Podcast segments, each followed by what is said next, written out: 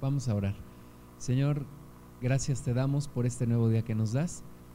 Y en tus manos, Padre, ponemos todo nuestro ser, pidiéndote, Dios Santo, que tú nos hables a nuestro corazón. Disponemos espíritu, alma y cuerpo en el nombre de Jesús. Abrimos nuestra mente en el nombre de Jesús para que seas tú hablándonos, para que sea tu palabra penetrando hasta lo más profundo de nuestro corazón. Y ahí, Señor, seamos transformados de acuerdo a tu voluntad. Derribamos en el nombre de Jesús todo argumento que se levanta en contra del conocimiento de ti y pedimos tu presencia manifiesta aquí con nosotros, Señor. Te damos la gloria, te bendecimos en el nombre de Jesús. Amén. Vamos a ver la lección 5 de este curso de poseer la tierra que se llama el terreno de la mente. Y bueno, eh, la orden que el Señor nos da es poseer la tierra interior. Entonces vamos a seguir hablando acerca de esta tierra interior que hay que poseer, que es eh, en, este, en este estudio vamos a hablar especialmente de la mente. La mente es el campo de batalla en donde se libran eh, esta, esta batalla entre el bien y el mal. No podemos tener paz en nuestro corazón, no podemos tener paz en nuestra vida si nuestra mente no ha sido llevada cautiva a la obediencia a Cristo. No podemos vivir una vida en plenitud si no le hemos entregado esta área a nuestro Señor Jesús, el área de la mente. En el libro de Marcos, en el capítulo 12, en el versículo 30, dice el Señor Jesús, y amarás al Señor tu Dios con todo tu corazón y con toda tu alma y con toda tu mente y con todas tus fuerzas. Entonces, la mente es una parte importante de nuestro ser que tenemos que entregarle a nuestro Dios. Y es allí donde se libra la batalla entre los pensamientos de maldad y los pensamientos de Dios entre lo que el diablo quiere poner ahí en nuestra mente y lo que Dios quiere que tú y yo estemos pensando. Es un área determinante, ahorita vamos a ver, porque determina muchas veces lo que somos. Lo que pensamos es lo que somos, lo que pensamos es cómo actuamos y define nuestro comportamiento. Entonces, primera parte de este estudio, el campo de batalla. Vamos a hablar del campo de batalla, que es la mente especialmente dentro de la mente los pensamientos. Y primero las formas en que le hemos entregado el terreno al enemigo. Y la primera forma es a través de una mente que no ha sido renovada. Les quiero eh, decir que, que busquemos en el libro de Romanos, en el capítulo 11, en el versículo 8.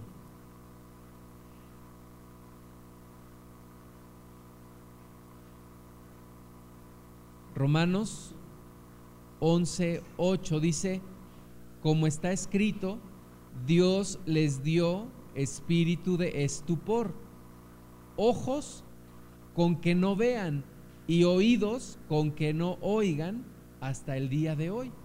Entonces, hay una, hay una mente que no ha sido renovada cuando todavía no hemos abierto nuestra, nuestro corazón a Cristo esta, esta mente, dice la Biblia, que Dios ha dado un espíritu de estupor, que es que, que, aunque tienen ojos no vean y aunque tienen oídos no oigan. O sea, hay una imposibilidad de recibir el mensaje de Dios cuando la mente no ha sido renovada. Todos venimos de allá, todos venimos de una mente no renovada. Romanos 1, a partir del versículo 28, nos habla de esta mente. Romanos 1:28 dice, y como ellos no aprobaron tener en cuenta a Dios, Dios los entregó a una mente reprobada. Entonces, partimos todos de esta mente reprobada. Venimos todos de allí, por lo cual todos necesitamos ser renovados en nuestra mente. Entonces, como ellos no aprobaron tener en cuenta a Dios, Dios los entregó a una mente reprobada para hacer cosas que no convienen.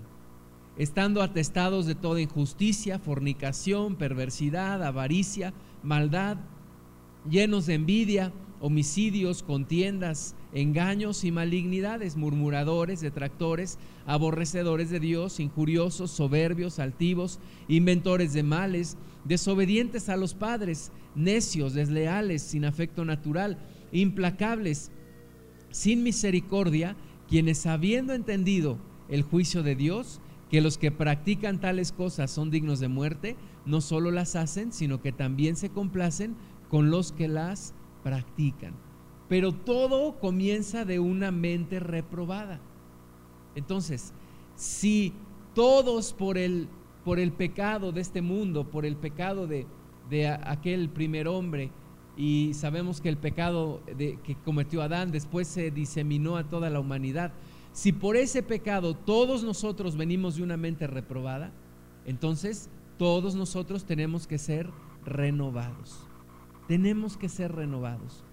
Segunda de Corintios 4, 4 dice, en los cuales el Dios de este siglo cegó el entendimiento de los incrédulos.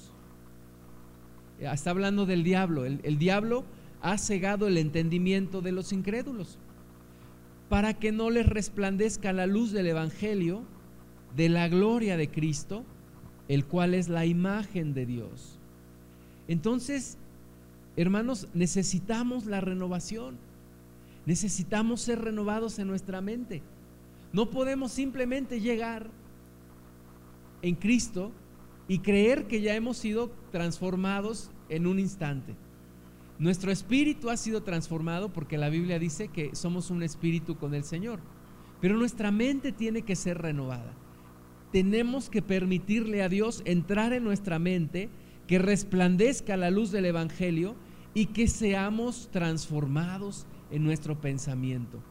Que seamos renovados en nuestro pensamiento, que resplandezca la luz del Evangelio de la gloria de Cristo. Luego dice segunda de Corintios 13, 14, pero el entendimiento de ellos se embotó, porque hasta el día de hoy cuando leen el antiguo pacto les queda el mismo velo no descubierto, el cual por Cristo es quitado. Entonces, ese velo muchas veces cuando nos hablaron de Cristo no entendíamos nada y rechazábamos todo argumento. ¿Por qué? Porque nuestra mente estaba entenebrecida y teníamos como un velo delante de nosotros que nos impedía ver. Como dice Isaías, con ojos, tienen ojos pero no ven, tienen oídos pero no oyen. Entonces, este velo que teníamos nos es quitado por Cristo, pero nuestra mente tiene que seguir siendo renovada. Nuestra mente tiene que seguir siendo transformada por el poder de Dios. Efesios 2, desde el versículo 2 y el 3 dice, en los cuales anduvisteis en otro tiempo. Todos venimos de allá. En los cuales anduvisteis en otro tiempo, siguiendo la corriente de este mundo. Tú y yo seguíamos la corriente de este mundo. Aunque no nos dábamos cuenta, pero seguíamos la corriente de este mundo, conforme al príncipe de la potestad del aire. El espíritu que ahora opera en los hijos de desobediencia sin saberlo, hermanos, tú y yo, andábamos conforme al príncipe de la potestad del aire. Andábamos en los caminos del diablo, el cual operaba en nuestra mente, operaba en nuestra vida a través de nuestra mente. Dice el versículo 3, entre los cuales también todos nosotros vivimos en otro tiempo, en los deseos de nuestra carne, haciendo la voluntad de la carne y de los pensamientos y éramos por naturaleza hijos de ira, lo mismo que los demás. ¿Cómo eran nuestros pensamientos cuando andábamos en el mundo? Bueno, pues el diablo dirigía nuestra vida a través de nuestros pensamientos, poniendo deseos de la carne, poniendo el deseo de hacer el pecado. Y nos ensuciamos en nuestra mente, nos ensuciamos y ensuciamos nuestra vida. Por eso hay una necesidad de ser renovados, hay una necesidad de transformación, hay una necesidad de limpieza de esa mente, hay una necesidad de una transformación total de nuestra mente. no podemos permitir ya más pensamientos de maldad. Colosenses 1, 21 dice, y a vosotros también, que erais en otro tiempo extraños y enemigos en vuestra carne, haciendo malas obras, ahora os ha reconciliado. Dice que éramos enemigos en nuestra mente, éramos enemigos de Dios de acuerdo a nuestros pensamientos. Éramos enemigos de Dios, ahora Dios nos ha perdonado, pero nuestra mente tiene que ser renovada. Es como cuando entras a, una casa, a lo mejor te cambias de casa y entras a limpiar y entras a sacar todo lo que había allí para habitar ahora tú. Entonces, en tu mente, en donde el diablo habitaba, en donde el diablo operaba, en donde el diablo gobernaba, ahora tienes que permitirle a Cristo sacar todo lo que nos sirve, tienes que permitirle a Cristo renovar tu mente, transformar tu corazón y que entonces ahora Él sea el que guíe tus pensamientos. En una mente que no ha sido renovada habita la oscuridad. Hay oscuridad en una mente no renovada. Hay pensamientos de tinieblas. El diablo opera en esa mente. Y entonces necesitamos que nuestra mente sea renovada. Segundo punto, hay una mente carnal. Y aunque haya comenzado la renovación, eh, tal vez en algunas áreas de nuestra mente todavía estemos viviendo según la carne. Romanos 8:6 dice porque el ocuparse de la carne es muerte, pero el ocuparse del espíritu es vida y paz. Entonces, a lo mejor hay una área de nuestra mente que todavía se está ocupando de la carne. Hay una mente que todavía es carnal en algunas áreas de nuestra vida. ¿Qué tenemos que hacer? Ocuparnos del espíritu, porque ocuparse de la carne es muerte, pero ocuparnos del Espíritu es vida y paz. Ahí está el, campo de batalla en los pensamientos. ¿Qué parte de mis pensamientos siguen a la carne? ¿Qué parte de mis pensamientos ya están en el Espíritu? ¿Qué parte de mí todavía está pensando en el pecado? ¿Qué parte de mí todavía es atraída por el pecado? ¿Y qué tantos pensamientos estoy consintiendo yo en mi mente pensamientos de oscuridad o pensamientos de la carne. Necesito ser renovado en mi mente. Necesito ser transformado en mi mente. También hay mentiras y hay engaños en nuestra mente. Hay mentiras que el diablo ha sembrado. Hay cosas que el diablo ha puesto, que hemos creído por muchos años. Bueno, hay que derribar esos pensamientos de mentira y de engaño. Hay que salir de la pasividad de la mente. No podemos vivir en el ocio. No podemos, como un automóvil, conducirlo en neutral. Decir, bueno, voy a salir a la calle y los pensamientos que me vengan, esos pensamientos los voy a aceptar. No, tenemos que activar nuestra mente. Tenemos que decidirnos. ¿Qué tipo de pensamientos voy a aceptar y qué tipo de pensamientos no voy a aceptar?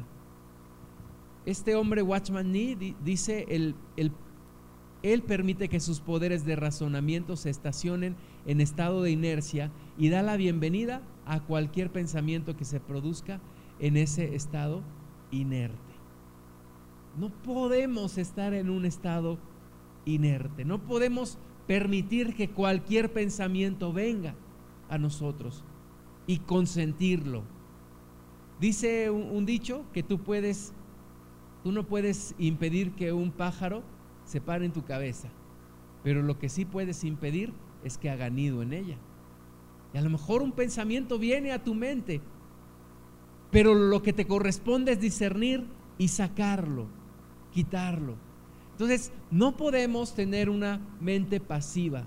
Tenemos que usar nuestra inteligencia, tenemos que activar nuestra mente. Si nosotros no usamos nuestra mente, el diablo va a estar sembrando sus pensamientos.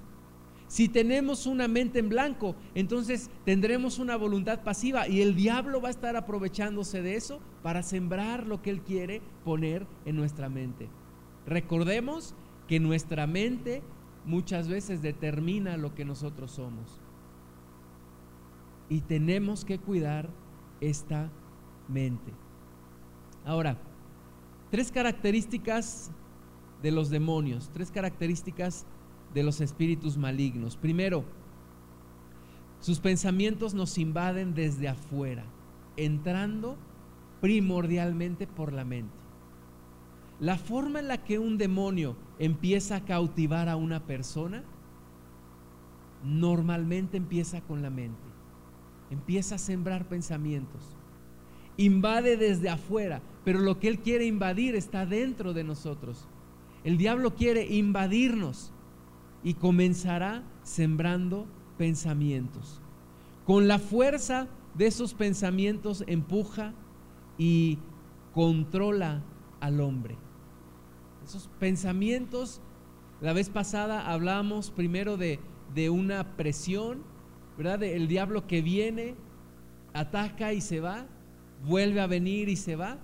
Y esa presión decíamos que se puede convertir en una opresión, donde ya el diablo está continuamente sobre nosotros y esa opresión se puede convertir en una posesión. Bueno, su plan de ataque es primero poner pensamientos y empezar a controlar. Y tercera parte, esos pensamientos confunden y paralizan la mente del hombre. Puede llegar a esclavizar a una persona, puede llegar a poseer su voluntad, pero todo inicia con un pensamiento. Todo inicia con engaños en la mente. Todo inicia con una conquista externa que va invadiendo a través de la mente. En la estrategia del diablo es engaño y pasividad. Algunas señales del engaño. Primero, un espíritu fanático. Vamos a leer Santiago 3 del 15 al 17. Dice, porque esta sabiduría no es la que desciende de lo alto, sino terrenal, animal, diabólica. Porque donde hay celos y contención, ahí hay perturbación y toda obra perversa. Pero la sabiduría que es de lo alto es primeramente pura, después pacífica, amable, benigna, llena de misericordia y de buenos frutos, sin incertidumbre ni hipocresía.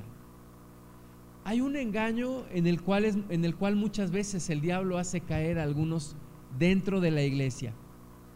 Y, este engaño es, es tratar de controlar a la persona, pero a través del engaño. Hace algunos años conocí a un hermano que empezó a, a tener un comportamiento un tanto extraño y decía que Dios le hablaba y por ejemplo cuando íbamos a, limpiar el templo decía, a ver, no, Dios me está diciendo que tú tienes que lavar las sillas y Dios me dice que yo tengo que barrer y Dios me dice que Él tiene que limpiar los vidrios y entonces luego le preguntábamos algo, oye, no, déjame ver qué, Dios lo, qué es lo que Dios me está diciendo. Es, es una, una condición en la cual la persona se niega a razonar porque dicen que están oyendo la voz de Dios. O sea, hay un engaño aún dentro de la iglesia. Cuando no permitimos a Dios ser renovados en nuestra mente, podemos caer en este tipo de engaño, en el cual pensamos que la revelación y la dirección proceden de una mente pasiva. Dios no te va a obligar y Dios no te ordena a dejar de utilizar tu mente, porque Dios te dio la mente para pensar, Dios te dio la inteligencia para pensar, Dios actúa diferente al diablo. El diablo posee, el diablo cautiva, el diablo esclaviza tu mente. El diablo somete tu voluntad, pero Dios no. Dios quiere que tú y yo sigamos usando nuestra mente, guiados por Él. pero sigamos usando nuestra mente. Primera de Corintios 2:16 dice porque ¿quién conoció la mente del Señor? ¿Quién le instruirá? Mas nosotros tenemos la mente de Cristo. Pero algunos han sido engañados. Algunos dicen, bueno, no debo tener una mente propia. ¿Por qué? Porque tengo la mente de Cristo. Y entonces, ante todo, lo que les preguntas te dicen, bueno, déjame ver qué es lo que Dios me dice. Porque yo tengo la mente de Cristo. Bueno, tengo la mente de Cristo, pero tengo que usar mi mente y mi mente tiene que ser renovada para ser dirigido por el Espíritu Santo. Entonces, no se trata de nulificar el pensamiento, no se trata de nulificar la inteligencia, se trata de que nuestra mente sea alumbrada, sea alumbrada. Algunos son engañados y dicen, bueno, como yo soy dirigido por el Espíritu Santo, no necesito usar mi mente. Y entonces me pongo en neutral y dejo que el Espíritu Santo sea el que me vaya dirigiendo. Pero no, la verdad es que Dios habla a través de mi espíritu y mi mente debe de estar alineada con mi espíritu para ver qué es lo que Dios me dice. Tengo que estar despierto en mi mente. No puedo simplemente tener un estado de parálisis, de limpiar mi mente, ¿verdad? Como algunas doctrinas de demonios dicen, no, pon tu mente en blanco. Si tú pones tu mente en blanco, automáticamente el diablo va a poseer tu mente. Entonces, no, se trata de buscar una renovación. Se trata de buscar que Cristo alumbre mi mente. Se trata de pedirle a Cristo que entre en mis pensamientos y no dejarme engañar y no dejar mi mente ahí a, la deriva de quien quiera venir y poseerla. No, tomar mi mente, entregarla a Cristo, activarla en Cristo, que sea iluminada por mi Señor y que sea guiado por Él. Cuando, cuando sacamos una verdad de contexto, y cuando sobreenfatizamos una verdad, podemos estar cayendo en un error. Podemos estar haciendo una herejía. Una herejía es una verdad desviada en algún punto. Entonces, si sacamos de contexto o sobreenfatizamos una verdad, podemos estar cayendo en un error y podemos estar siendo engañados. Por ejemplo, decir, no, yo, yo todo lo tengo y por lo tanto no voy a trabajar. En ese entonces, este, este hermano que les, les comento eh, tuvo una, una revelación según él. Y entonces un día viene y nos dice, ¿saben qué? Tuve una revelación. Mi revelación es que va a temblar en México. Y mi revelación es que después del temblor eh, vamos a poder ir a una agencia de autos y vamos a poder pedir un auto y nos lo van a dar. Nada más le vamos a decir, este, dice el Señor que me des un auto. Y él dijo, y para mí me va a tocar un cougar. Y todos nos quedamos, ¿por qué para ti un cougar? Porque Dios me da un cougar a mí. Entonces, todos vamos a ir, vamos a pedir un auto y lo vamos a tener. Y Dios me está diciendo que compremos unos radios ahora, que compremos cinco radios, uno para cada quien. Entonces empezó a sacar un montón de cosas así y todos nos quedamos así como, ¿de dónde está sacando todo eso? Y entonces el pastor le dijo, oye, ¿y, cuándo va a suceder esto que dices? Y nos dio la fecha. Y entonces le dijo, bueno, ¿y si no sucede, estarías dispuesto a reconocer tu error? Y pues él dijo que sí, pero él estaba seguro de que iba a suceder. Entonces, ahí está cuando nos desconectamos y cuando le permitimos al diablo usar nuestra mente y aún parece que es de Dios, pero no es de Dios. La ignorancia, hermanos, nos lleva al engaño. La mente va a permanecer en la oscuridad dependiendo hasta qué punto dejemos que la luz penetre. Entonces yo tengo que abrir mi mente, yo tengo que permitir que la luz de Cristo penetre en mi mente. Tengo que permitir que mi mente sea renovada. Yo puedo ser engañado acerca de Dios. Cuando yo digo es que Dios dice, es que Dios piensa así, es que Dios me revela esto, pero puedo ser engañado si no permito que mi mente sea renovada o puedo ser engañado acerca de mí mismo. Puedo ser engañado.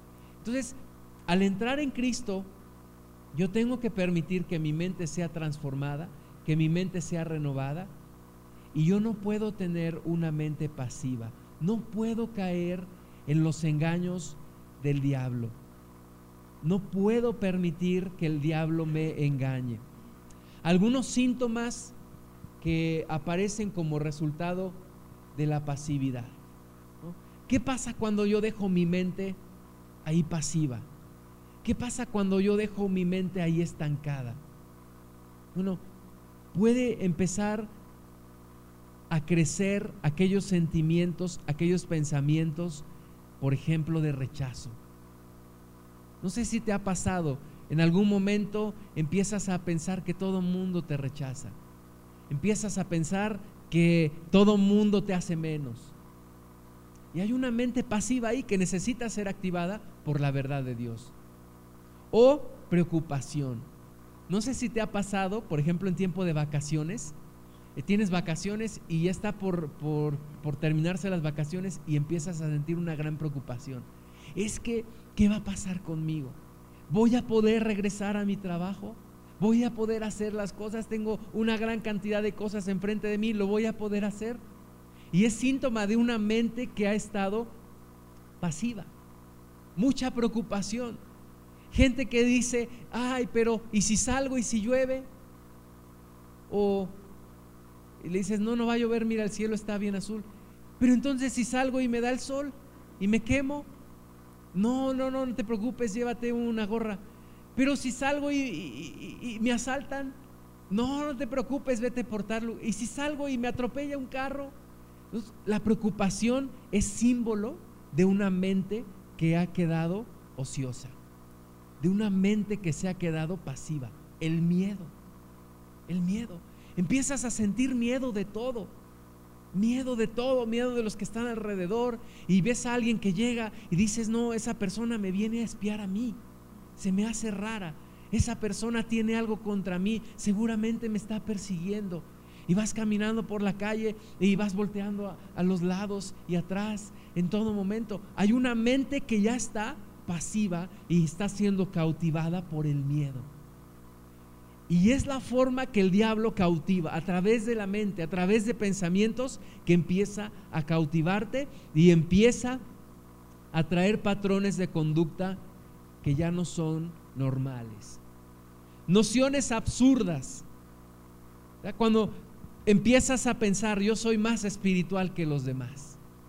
Es que cuando yo llego a, la iglesia, como que todo cambia. Cristo viene conmigo ya llegó el ungido de Jehová. Yo soy más espiritual que todos. Cuando yo oro, hasta los pájaros empiezan a cantar, ¿no? Yo soy más espiritual, está siendo engañado. Está siendo engañado. Es que la obra que yo voy a hacer va a sacudir al mundo. O cuando el diablo te dice, no, deja tu casa, deja tu mujer, vive por fe, deja tu trabajo. ¿no? Y pueden parecer pensamientos muy espirituales, pero son pensamientos en donde el diablo nos ha engañado.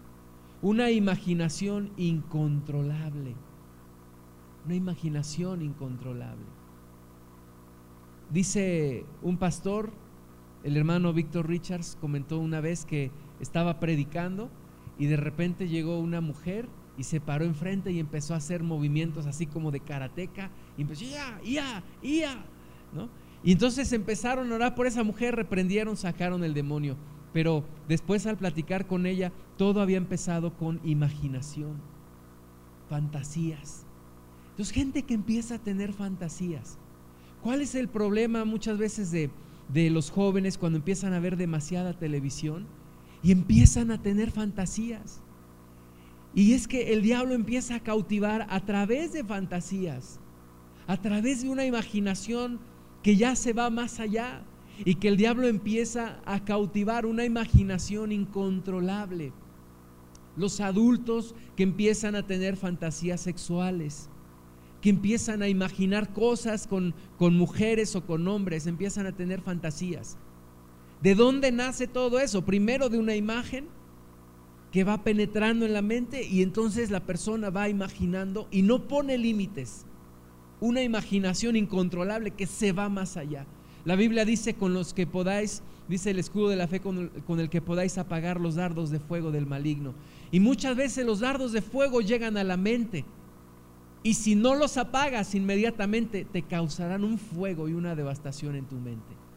Entonces, cuidado con dejarse llevar con los pensamientos. Pensamientos a veces que nos, nos trae el diablo, ¿no? De repente pasa un hermano y el hermano va distraído pero tú lo volteas a ver y el diablo te siembra un pensamiento y te dice, no, ese hermano tú le caes gordo. ¿De veras? Sí. Y empiezas a platicar con el diablo. ¿De veras le caigo? Sí, le caes re gordo. Y le caes gordo por esto y por esto y por esto. Y empiezas a crear una, una historia ahí en tu mente, una imaginación que va creciendo y creciendo y creciendo. Y resulta que, que no.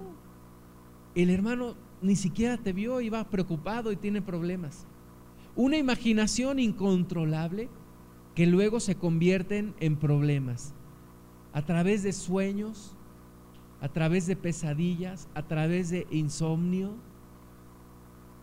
a través de una mente olvidadiza, todo se te olvida. ¿Y de qué estábamos hablando? Todo se te olvida, falta de concentración. ¿Por qué? Porque hoy en día tenemos que tener tanto cuidado con nuestros jóvenes porque les cuesta cada vez más trabajo concentrarse. No se pueden concentrar.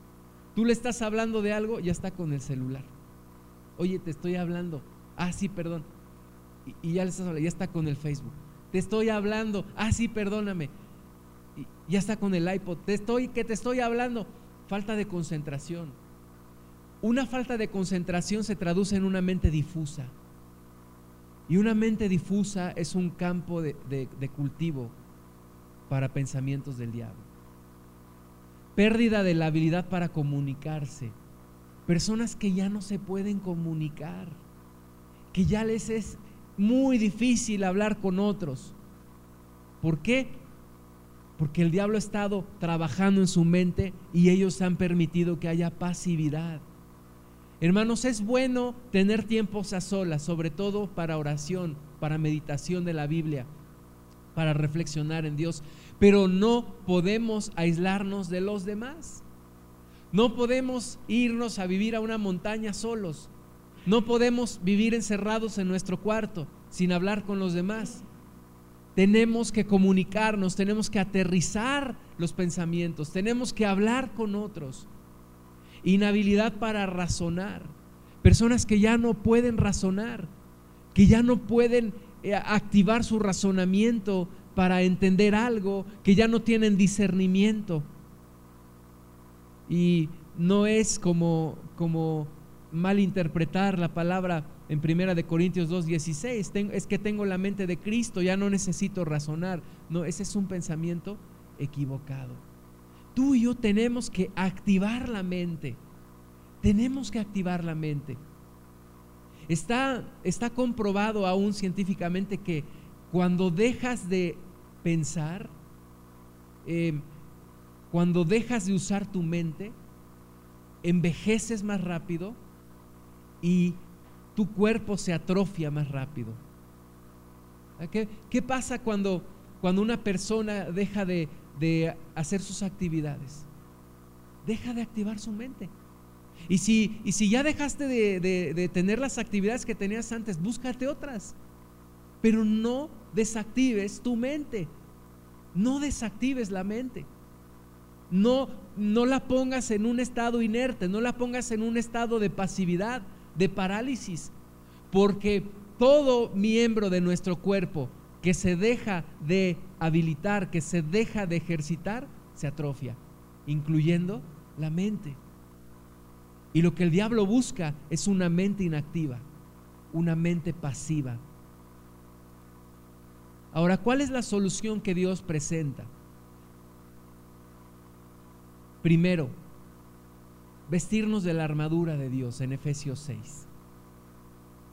Y la armadura de Dios incluye, entre otras cosas, el yelmo de la salvación, que es un casco, un casco que nos protege la mente, la coraza de la verdad, que nos cubre el pecho, y es la verdad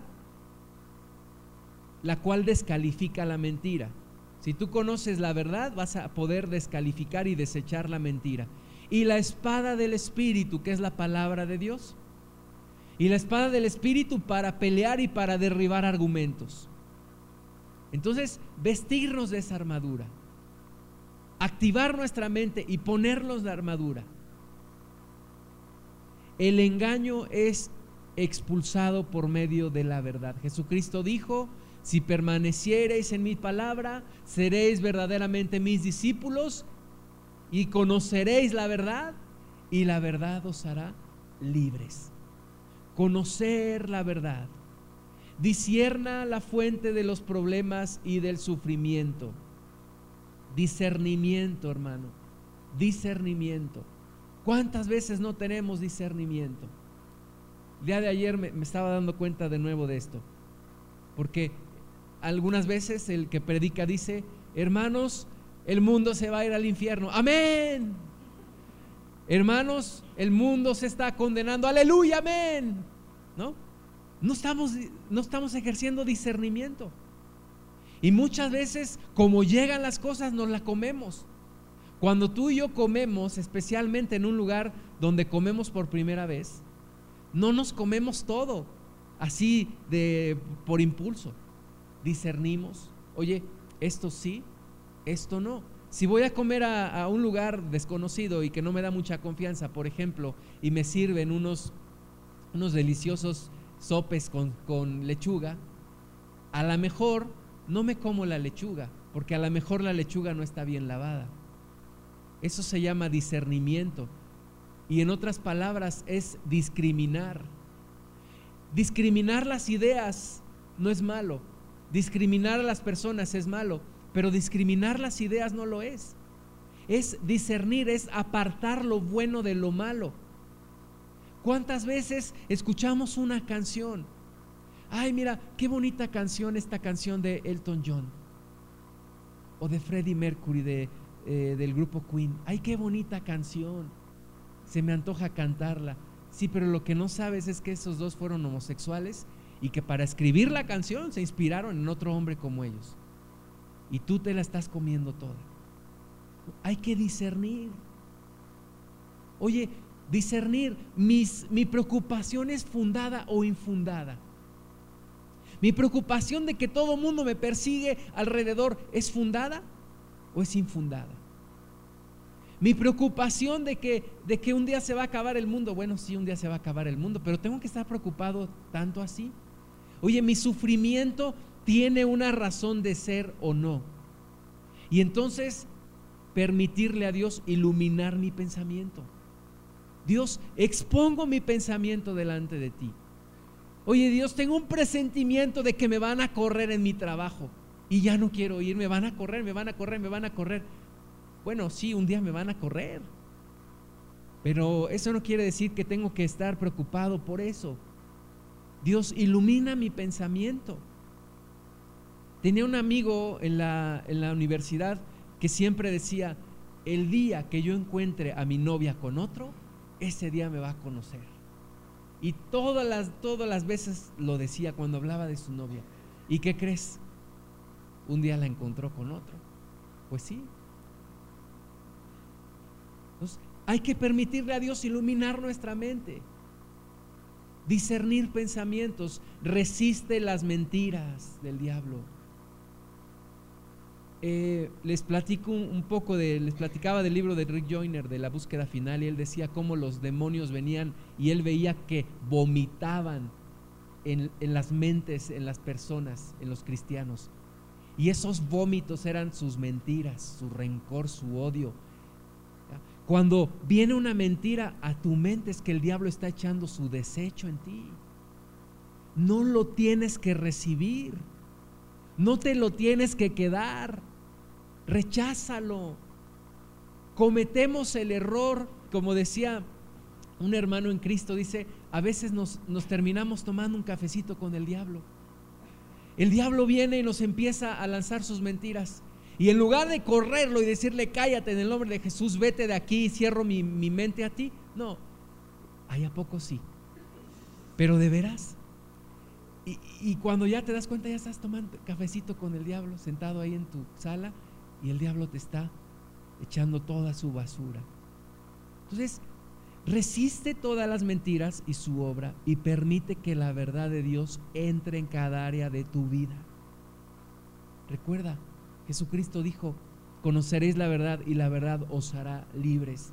Conoce la verdad. Renueva tu mente. Renueva tu mente. Es eh, como un closet. Un closet tiene que ser renovado. Si tú vas a comprar nueva ropa y quieres guardarla en tu closet, ¿qué tienes que hacer primero? Sacar tu vieja ropa y entonces meterla nueva.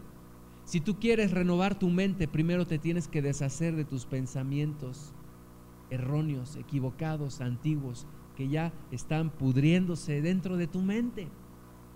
Lo tienes que sacar, le tienes que echar fuera todas esas cosas que se han ido acumulando a lo, a lo, largo del tiempo. Desde niño que veía a señorita Cometa y todo eso. Ya, sácalo, sácalo. Lo que te enseñaron, las mentiras, todo lo que te enseñaron, sácalo. Y examina la, la fuente de tus pensamientos. Un pensamiento puede tener tres diferentes fuentes. Una puede ser tú mismo Puede ser que un pensamiento viene de ti.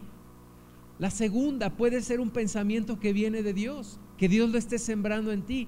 Y la tercera puede ser un pensamiento del diablo. Entonces, identifica de dónde viene cada pensamiento. Y entonces ejerce control y renueva tu mente. Segundo punto, haz que cada pensamiento se someta a la obediencia de Cristo. Segunda de Corintios 10:5. Dice, derribando argumentos y toda altivez que se levanta contra el conocimiento de Dios y llevando cautivo todo pensamiento a la obediencia a Cristo. Lleva todo pensamiento cautivo a la obediencia a Cristo. No dejes que ningún pensamiento ande rebelde ahí en tu mente y no se someta a Cristo. Me, sorprende siempre, aunque es muy común, ver cuando pasa alguna mujer eh, que se puso el pantalón de su hermanita que tiene ocho años, se lo puso, y entonces va por la calle bien feliz, y ver los hombres como, y algunos hasta siguen a la persona. ¿Qué pasa con esto? Una vez tuve una, plática con un hermano, me decía, oye, ¿qué tiene de malo ver a una mujer? Me dice, bueno, tú porque eres casado, no, tú no puedes, pero yo soy soltero. Y le dije, mira, el problema es que empiezas a ver y empiezas a desear. Y empieza a crecer un pensamiento en ti. Esas personas, hermanos, esas personas, por ejemplo, que, que los violadores, y esa noticia de, aquel hombre que, que, violaba mujeres hace poco y que lo agarraron, todo esto. ¿Dónde nace todo eso? Nace en un pensamiento. Nace en el pensamiento de un hombre que empieza a ver una mujer y no controla su mente. Sigue pensando y se la va imaginando. Y va creciendo su imaginación hasta que llega en el momento, por eso el Señor dijo, cuando un hombre mirando a una mujer, la desea, está adulterando. Llega el momento en el cual ese hombre ya adulteró en su pensamiento. Ese violador ya violó a la mujer en su pensamiento. Y lo único que le falta es consumar su acto. Y así es, los hombres tenemos que tener mucho cuidado en cuanto al aspecto sexual, porque nuestra mente vuela en ese aspecto. Y por eso tenemos que llevar todo pensamiento cautivo a la obediencia a Cristo. Y la mujer también tiene su, tiene su lucha, tiene su batalla. todo pensamiento llevarlo cautivo a la obediencia a Cristo. Que no haya pensamiento que ande revoloteando en tu mente y que se salga del orden de Dios, porque corres peligro. algunos les gusta jugar con fuego y dicen, bueno, con que, con que nada más lo piense pero no lo haga, no estoy pecando. Una cosa que la religión me enseñó y, que, fue algo bueno que, yo tuve y, que pude después recibir revelación de Dios, pero algo que, que la religión me enseñó es que, que Dios conocía mis pensamientos. Y yo tenía temor de Dios porque yo sabía que Dios conocía mis pensamientos. ¿Y sabes qué? Tenemos que tener temor de Dios aún para pensar. Aún para pensar. Porque Dios ve nuestros pensamientos. Y porque ahí es donde se cocinan las cosas que después salen a la luz. Por eso Jesús dijo que lo que contamina al hombre no es lo que el hombre come, no es lo que entra al hombre, sino dijo lo que sale del hombre es lo que contamina al hombre, porque dentro del hombre están los malos pensamientos, los homicidios, los adulterios, las mentiras, todo está dentro, se cocina dentro. Es como la cocina eh, de un restaurante. Tú vas al restaurante, te sientas a la mesa y pides tu platillo, pero tu platillo se cocina adentro de la cocina. Y la mesera tiene que ir y, y, ordenarlo y luego traerlo y luego te lo comes. Lo mismo, los actos de un hombre se cocinan en la mente. Y ya lo, lo que ves no es más que el resultado de lo que ya se cocinó adentro tiene un proceso. Por eso dice el Señor, derriba argumentos y altivez que se levanten contra el conocimiento de Dios. Y lleva cautivo todo pensamiento a la obediencia a Cristo. Lleva cautivo todo pensamiento a la obediencia a Cristo. Es difícil a veces estar en ambientes en donde, en donde algún demonio se, se mueve porque te empieza a bombardear la mente. Y, uno a uno, pensamiento por pensamiento, lo tienes que ir derribando. Y tienes que ir poniendo tus pensamientos cautivos a la obediencia a Cristo. Cuando me he desacostumbrado a, ir al, Distrito Federal, y de repente una vez fui por la zona de Polanco y regresé y le dije a mi esposa, esa zona está, está llena de, un demonio, está impregnada de sensualidad, está impregnada de sexualidad. Y cuesta trabajo porque volteas para un lado, ves una cosa, ves un anuncio, ves una mujer, ves, por todos lados estás bombardeado. ¿Qué tienes que hacer? pensamiento por pensamiento, llevarlo cautivo a la obediencia a Cristo. Pero si te empiezas a dejar vencer, si empiezas a, permitir que entren las imágenes, ya perdiste, ya perdiste.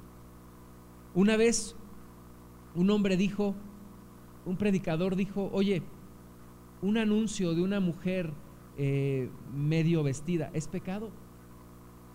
Y, y este hombre como criticando la religiosidad, ¿no? ¿A poco es pecado?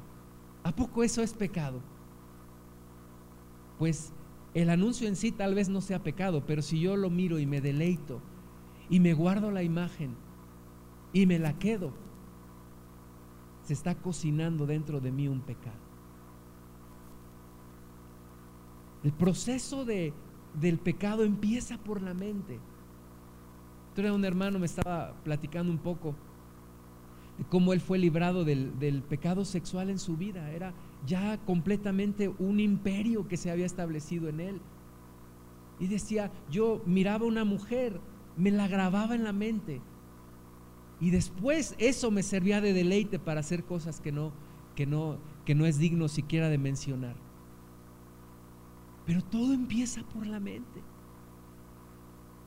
Y muchas veces andamos tan descuidados tan descuidados por, por, este mundo, en donde opera el diablo, en donde opera el espíritu del diablo, donde operan sus huestes, donde opera sus estrategias y andamos descuidados completamente, abiertos completamente. Y tenemos que tener conciencia que no, que andamos en medio de un campo minado. es territorio enemigo lo que estamos pisando, esto es territorio enemigo. Y tenemos que andarnos con cuidado. Una mente liberada de la carne es la que tenemos que tener, Romanos 8:7, porque los designios de la carne son enemistad contra Dios, porque no se sujetan a Dios ni tampoco pueden. A los designios de la carne no se sujetan a Dios.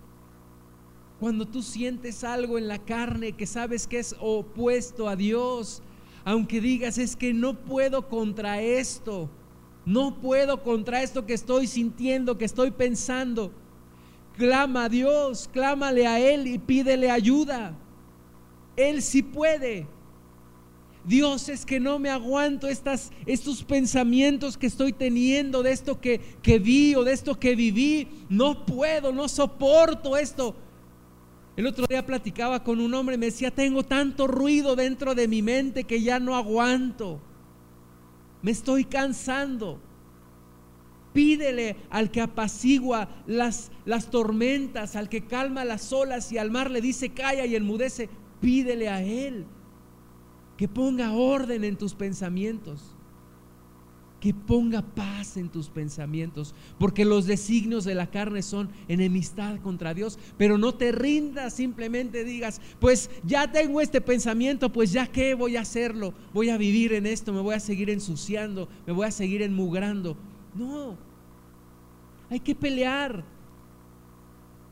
Y si esa mente Dios te la, te la dio a ti, entonces tú eres responsable de esa mente. Y tú puedes pedirle ayuda a Dios para que ponga orden en tu mente y tu mente sea una mente liberada de la carne. Porque tú eres responsable de la renovación de tu mente. Romanos 12:2. No os conforméis a este siglo, sino transformaos por medio de la renovación de vuestro entendimiento, para que comprobéis cuál sea la buena voluntad de Dios, agradable y perfecta renueva tu mente. ¿Por qué? ¿Por qué a mí no me gusta ver la televisión? Primero, porque yo creo que hay cosas más interesantes que hacer que embobarse en una televisión. Segundo, porque hay tantas, tantas cosas que el diablo arroja a través de la televisión. Tantas cosas. Nos hemos dado cuenta que las caricaturas, estas donde donde se manifiestan demonios. Empezó por una caricatura que se llamaba Pokémon, que quiere decir demonio de bolsillo, y en donde eh, las mascotas tomaban control de los humanos. Bueno, estas caricaturas son un adoctrinamiento del diablo para preparar a, una, a una nueva generación a lo que él quiere hacer. O sea, no son, no son caricaturas, ay, que a alguien se le ocurrió y, ahí salen, ¿no?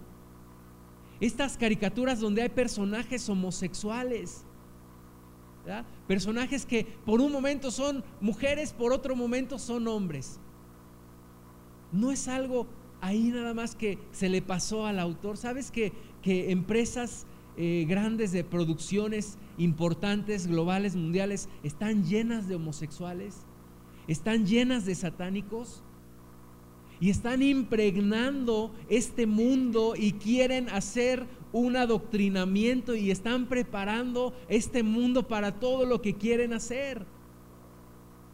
En una ocasión un pastor estaba platicando con su hija acerca de la homosexualidad y su hija le dijo, papá, pero ¿qué culpa tienen ellos de haber nacido así? Tienen derecho a ser felices.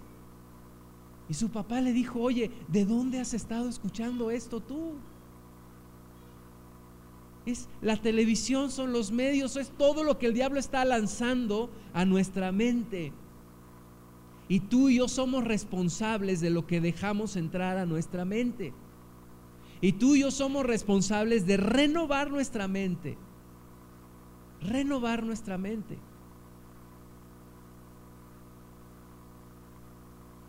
¿Cuántas horas me expongo al radio? ¿Cuántas horas al día me expongo al radio?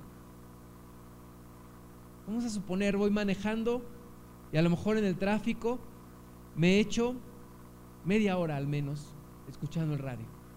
Media hora todos los días. Luego, ¿cuánto tiempo veo la televisión? Vamos a ser conservadores y vamos a decir que una hora. Hora y media ya va, hora y media. ¿Cuánto tiempo me expongo a las pláticas de mis compañeros que no conocen a Cristo? Vamos a también ser conservadores y vamos a decir que otra media hora. Van dos horas. ¿Cuántas, ¿Cuántos mm, segundos, minutos de mi atención captan los, los espectaculares? y, el resto de la información que está alrededor de mí. Vamos a ponerle otra media hora. Ya son dos horas y media al día. Ahora, ¿cuánto tiempo leo la Biblia? ¿Cuánto tiempo me pongo en oración? ¿Cuánto tiempo le permito al Espíritu Santo renovarme? Nos está ganando este mundo. Y tú y yo somos responsables de renovar la mente tenemos tanta basura que sacar de nuestra mente. Y a veces en lugar de sacarla le seguimos metiendo. Pero tenemos que renovar la mente. Permite que el arrepentimiento haga su trabajo perfecto. Haz frutos dignos de arrepentimiento. Renueva tu mente. No aceptes cualquier basura que viene a ti ay, es que ese, ese compañero mío de trabajo es tan chistoso cuando, ay, estos chistes, ay, yo no me atrevería a contarlos, pero, ay, cómo me hace reír. Te estás ensuciando la mente. Te estás llenando de basura de nuevo. Es que yo no sé por qué, por qué no puedo dormir, estoy tan intranquilo. Tengo tantas preocupaciones. Oye, Cuida lo que estás alimentando en tu mente. Y lee más la Biblia. Y exponte más al Espíritu Santo. Las cosas van a seguir empeorando. Hace 15 años no se veía lo que hoy se ve en la televisión. Ahora es a toda hora. Ahora es en todo momento. Ahora es en todos los canales. Antes eran algunos, cuando yo iba a la, secundaria, a la primaria, me acuerdo que mis amigos, aquel que lograba conseguir una película para adultos era como que el, gran, la gran hazaña. Hoy cualquier niño tiene acceso a ver este tipo de material. Hay que cuidar la mente. Hay que cuidar lo que entra a la mente. Toma la decisión activa de ser responsable de lo que entra en tus pensamientos. No, no digas, pues es que ese pensamiento me vino de algún lugar y pues ahí está. No, toma responsabilidad. Oye, me llegó este pensamiento, ¿de dónde lo estoy permitiendo? Oye, tuve este sueño, no me gustó. Sé que lo que soñé es pecado. Ok, ¿de dónde viene ese pensamiento? ¿Dónde has estado alimentando tu mente? Toma iniciativa. Toma iniciativa. El Señor Jesús dijo que si el padre de familia supiera a qué hora el ladrón vendría, se prepararía. Y a lo mejor si tú fueras ese padre de familia, a lo mejor te preparas, te compras algo o, llamas a la policía, pero algo haces. ¿Y tu mente quién la está cuidando? Cuida tu mente. Toma iniciativa. Activa tu mente, comienza a pensar, a razonar, a recordar, a comprender. Y determina cuál es el estado que Dios quiere para tu mente y busca ese estado. No es un estado de continua preocupación, no es un estado de continua condenación, no es un estado de, de continuo sufrimiento en la mente, no es, no lo es. ¿Sabes qué? Lo que a mí me, empujó a, acercarme a Cristo fue una crisis en mi pensamiento, una crisis tremenda. Yo tenía un desorden acá adentro. Un desorden, principalmente de condenación. Y, ahora sé que eso entró por el pecado que yo vivía. Pero mi mundo era ya una desesperación empezó cuando yo estaba estudiando en la, en la preparatoria. Cuando yo empecé a tomar vacaciones, cuando eran los periodos de vacaciones, yo empezaba a sufrir. Tenía pensamientos que me atormentaban y no podía salir de eso. Entraba de nuevo a clases y se iban esos pensamientos, pero después, al entrar a la carrera, ya no era solo en vacaciones, era también cuando estaba en clases. Y empezó una, una, una guerra en mi mente donde yo llegué a ser cautivo de los pensamientos que llegaban a mí. Y hoy me doy cuenta que fue porque yo abrí la puerta a esos pensamientos. ¿A través de qué? A través del pecado. Yo le abrí la puerta. Y cuando Cristo entró a mi vida, yo me acuerdo, entraba a mi clase de inglés con mi profesor de inglés y nos hablaba de Cristo. Y esa angustia y esa opresión y, esa guerra en mi mente se calmaba. Me acuerdo que un día había soplado un gran viento y alrededor de donde estudiaba había mucho polvo. Y este hermano en Cristo dijo, jóvenes, ven todo ese viento, esa, ese, ese polvo. Dice, yo, yo tengo compasión de los niños que respiran todo eso. Y dijo, yo le pido a Dios que calme ese, ese viento. ¿Y sabes qué pasó? Se calmó el viento.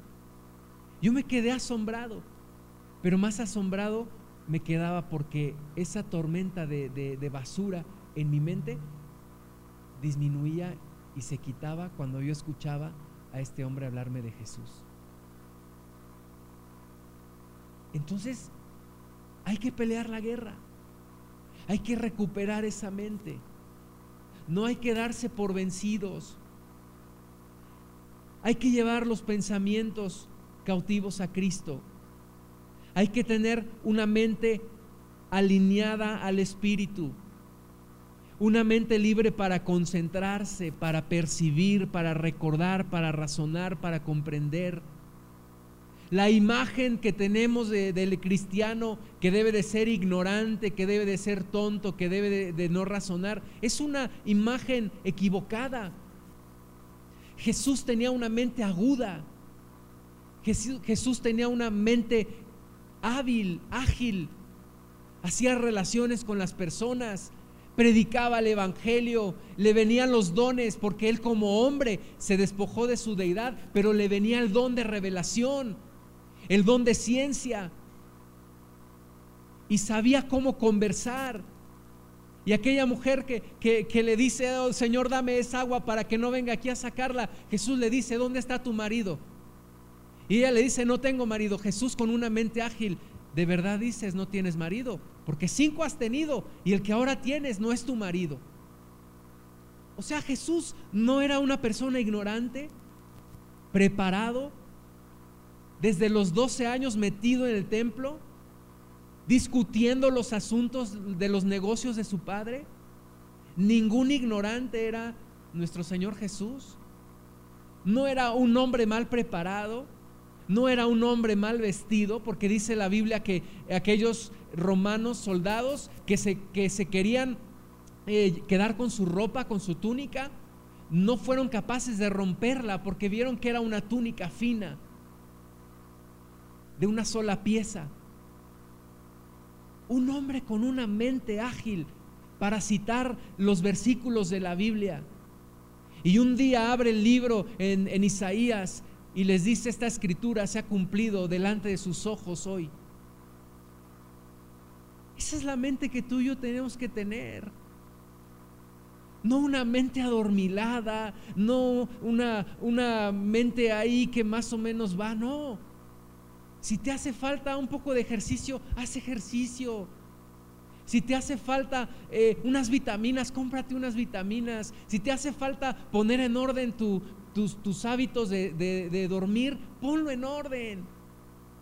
Pero mi amado, actívate. ¿Por qué? Porque el diablo te está comiendo el mandado cuando posee tu mente.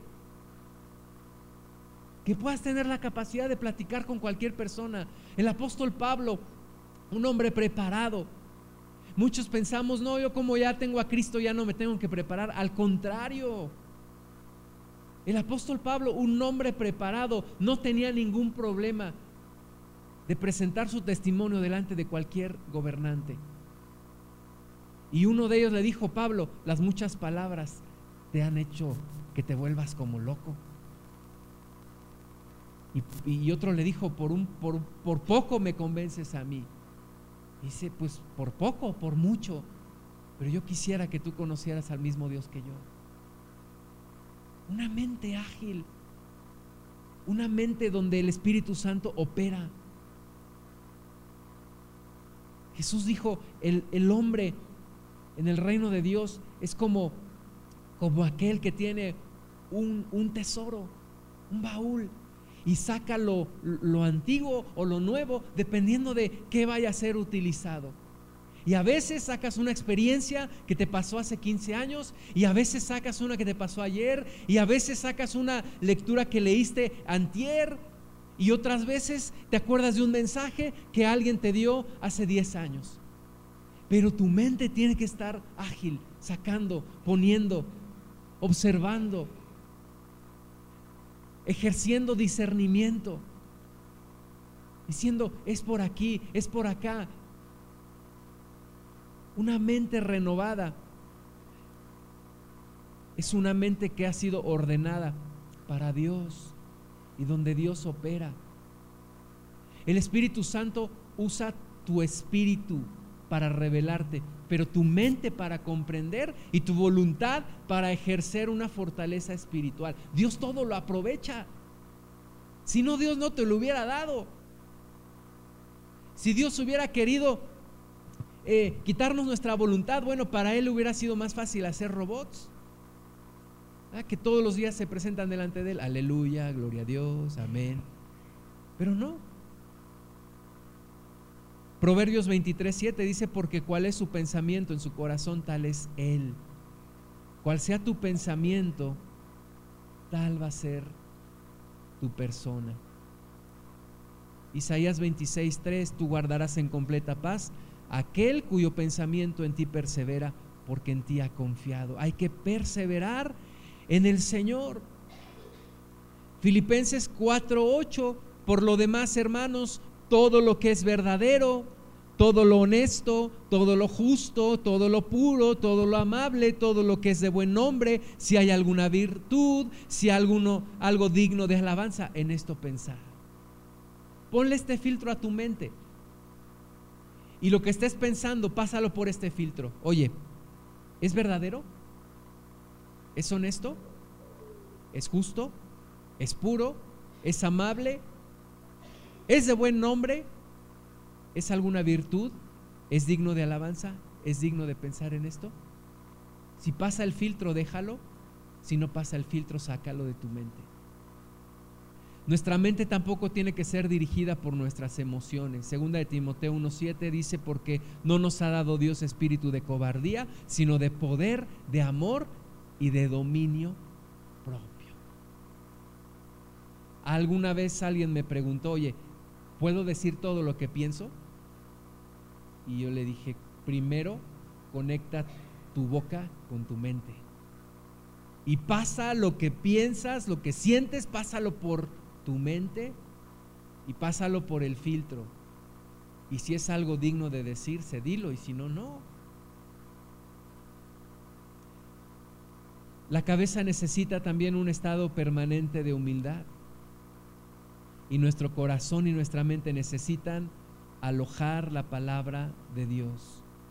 Hebreos 8:10, por lo cual este es el pacto que haré con la casa de Israel. Después de aquellos días, dice el Señor, pondré mis leyes en la mente de ellos y sobre su corazón las escribiré y seré a ellos por Dios y ellos me serán a mí por pueblo. Tu mente tiene que recibir la palabra de Dios. Así que preparemos la mente, preparemos el corazón, hagamos lo que, lo que tengamos que hacer. Desde exponernos más tiempo a la palabra de Dios, orar al Señor, ponerle filtro a los pensamientos, ejercer. Y a lo mejor primero va a ser como ir en contra de la corriente, porque vienen muchos pensamientos negativos, pero hay que ejercer, hay que ejercer autoridad, hay que sacar lo negativo. Ten buenos hábitos que te permitan despejarte. Como recuerdo yo cuando llegamos aquí a Pachuca, me inscribí en el centro de alto rendimiento aquí, muy barato, muy económico, puedes nadar ahí.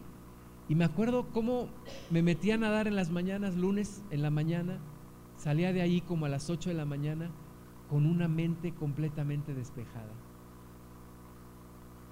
Porque mientras nadaba también me permitía orar a Dios y salir y ver el cielo azul y verlo despejado era como ver también que mi mente se había despejado. Despeja tu mente. Oseas 10:12 dice, sembrad para vosotros en justicia, segad para vosotros en misericordia, haced para vosotros barbecho, porque es el tiempo de buscar a Jehová hasta que venga y os enseñe justicia. Los antiguos campesinos de esta tierra, de, de aquí de México, hacían barbecho. ¿Qué es el barbecho? El barbecho es, es dejar descansar la tierra. Una vez que ya cosechaste, la dejas descansar. Y algunos hablaban de barbechar. Y era pasar, pasar el, el arado, remover la tierra. Y a veces se removían las, las hierbas malas, las hierbas que no querías que crecieran. Y, y esas mismas hierbas se, se descomponían y era parte del, de la preparación de la tierra. Tú estás dejando descansar la tierra ahí, pasando tu arado, tu barbecho, para el momento en el cual sea otra vez tiempo de sembrar. Y un buen tiempo de descanso y un buen tiempo de meditación en la palabra de Dios y un buen tiempo de ponerse a cuentas con el Señor a diario es ese barbecho preparas tu tierra, preparas tu tierra. Cuando venga el nuevo día, cuando venga el nuevo día será diferente, porque preparaste tu tierra, preparaste tu mente para, para Dios. Vamos a orar, Señor, gracias por tu palabra. Gracias, Señor, por renovar nuestra mente. En el nombre de Jesús yo tomo mi mente y la llevo cautiva a la obediencia a Cristo. En el nombre de Jesús yo determino que no permito pensamientos de tinieblas, que no permito pensamientos de maldad. En el nombre de Jesús yo determino que la luz de Cristo ilumina mi mente. En el nombre de Jesús me hago responsable de mi mente y tomo la iniciativa para activarla en ti, Señor y para que tú te muevas ahí, Espíritu Santo. Para que tú me hables en el Espíritu y yo pueda entender con mi mente también, Señor. Me niego a tener una mente pasiva, inerte, en el nombre de Jesús. Y te pido, Señor, que me actives y que nos actives a cada uno de nosotros. Que nos actives, Señor, y que podamos salir de esas cárceles de parálisis, de suciedad, de oscuridad, que podamos sacar en el nombre de Jesús a nuestra mente de esos estados en los que el diablo nos ha metido y le hemos consentido y lo hemos permitido. En el nombre de Jesús declaro que vamos a pensar lo verdadero, lo honesto, lo justo, lo puro, lo amable, lo que es de buen nombre, si hay alguna virtud, si hay algo digno de alabanza pero todo lo demás es desechado en el nombre de Jesús y es cerrada la puerta a todo eso.